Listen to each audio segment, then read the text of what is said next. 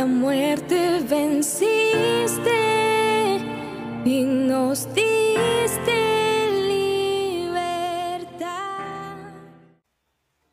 ¿Qué tal, amados hermanos?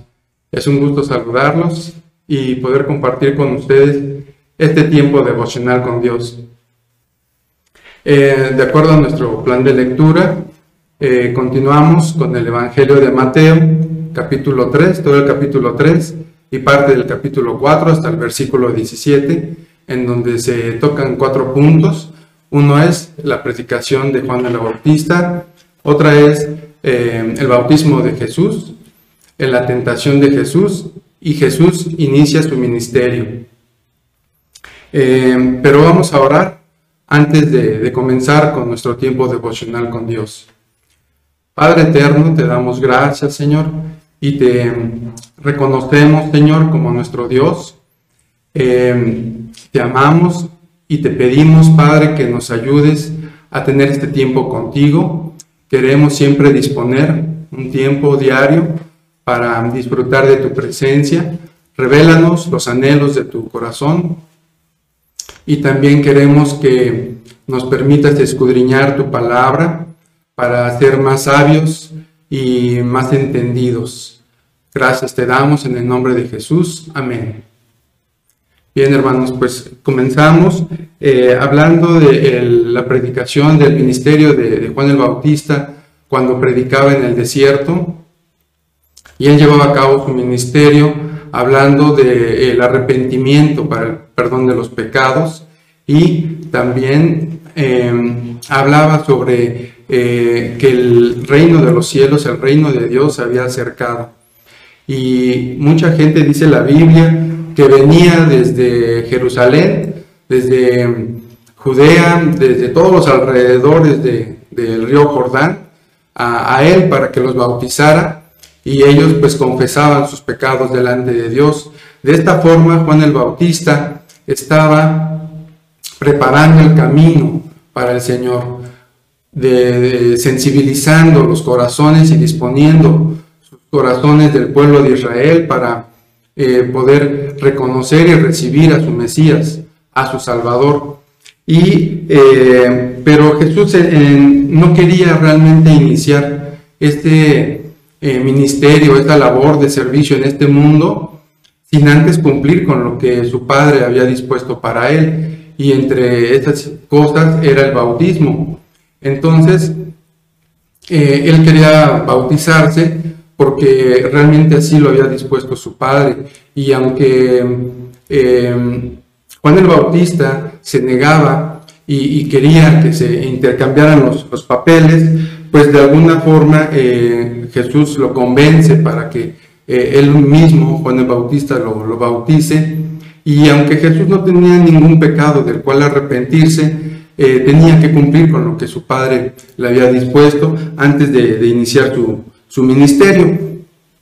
Por eso es que cuando él termina su bautizo, eh, pues se escucha una voz del cielo que, estaba, era la voz de Dios que estaba probando eh, realmente la obediencia de su hijo amado para testimonio de Juan el Bautista y de todo su pueblo.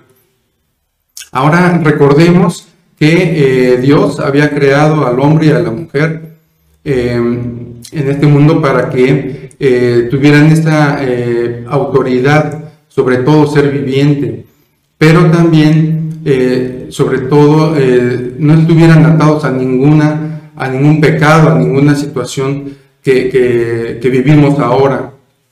Y que de alguna forma ellos tenían esa plena comunión eh, nuestro Creador.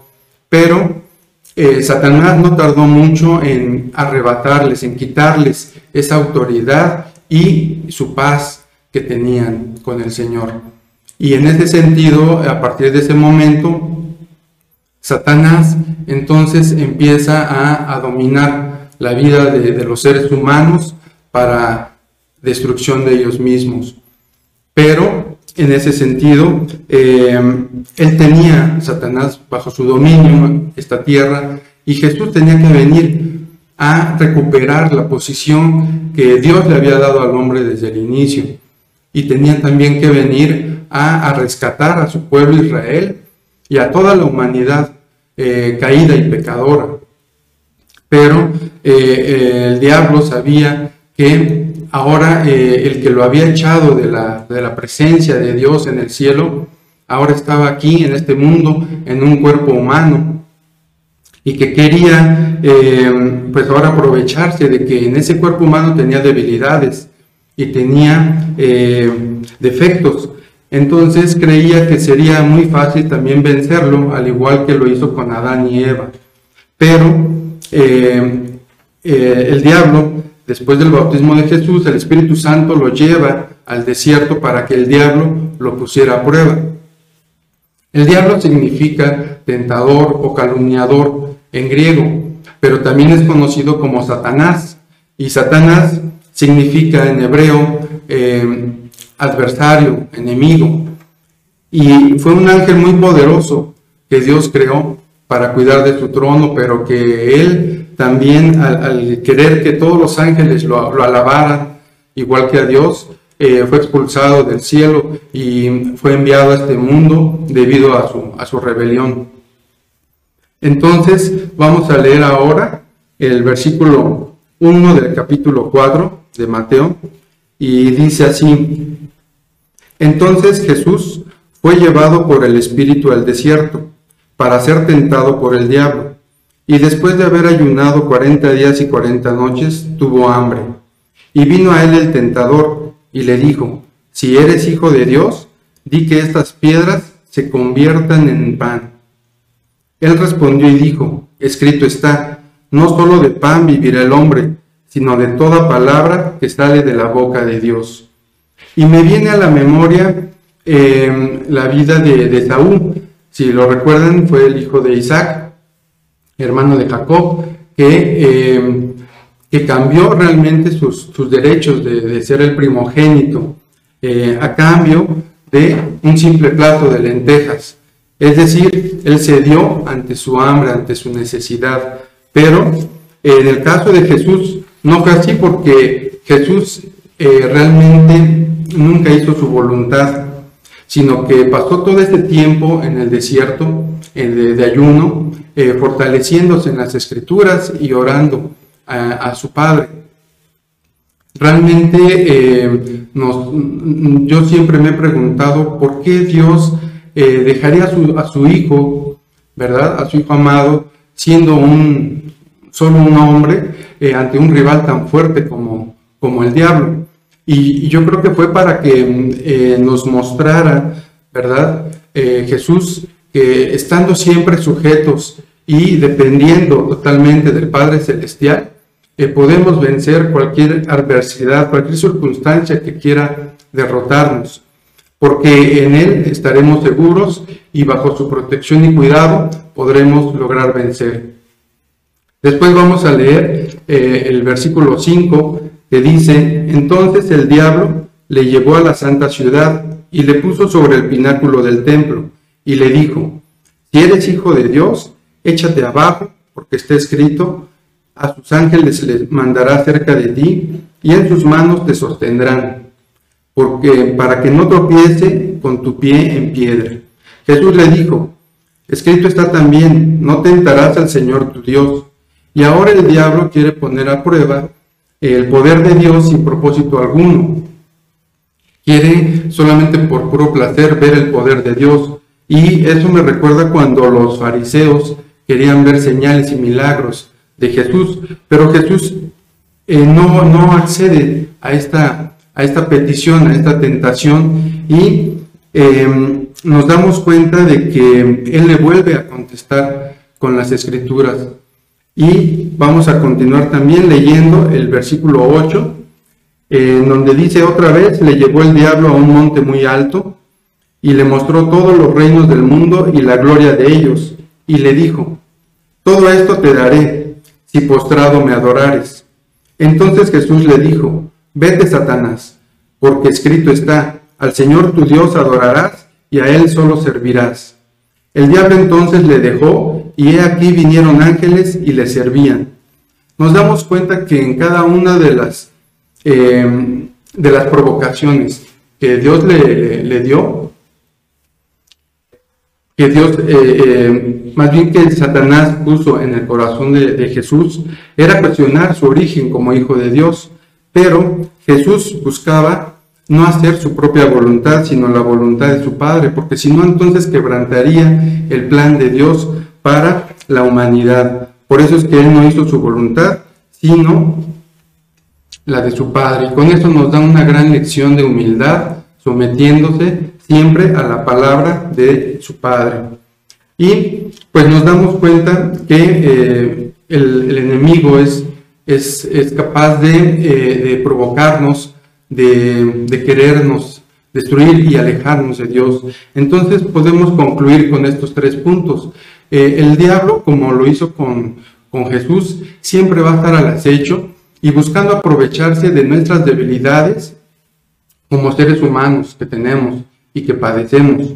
Pero eh, nos va a ofrecer riquezas, nos va a ofrecer em, em, también eh, placeres, nos va a ofrecer poder, ¿verdad? Pero van a ser temporales.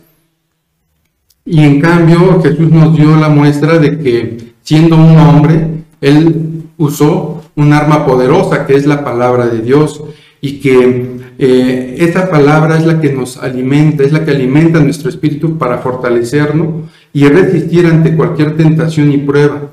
Por eso es que debemos de usarla como nuestra espada de la victoria.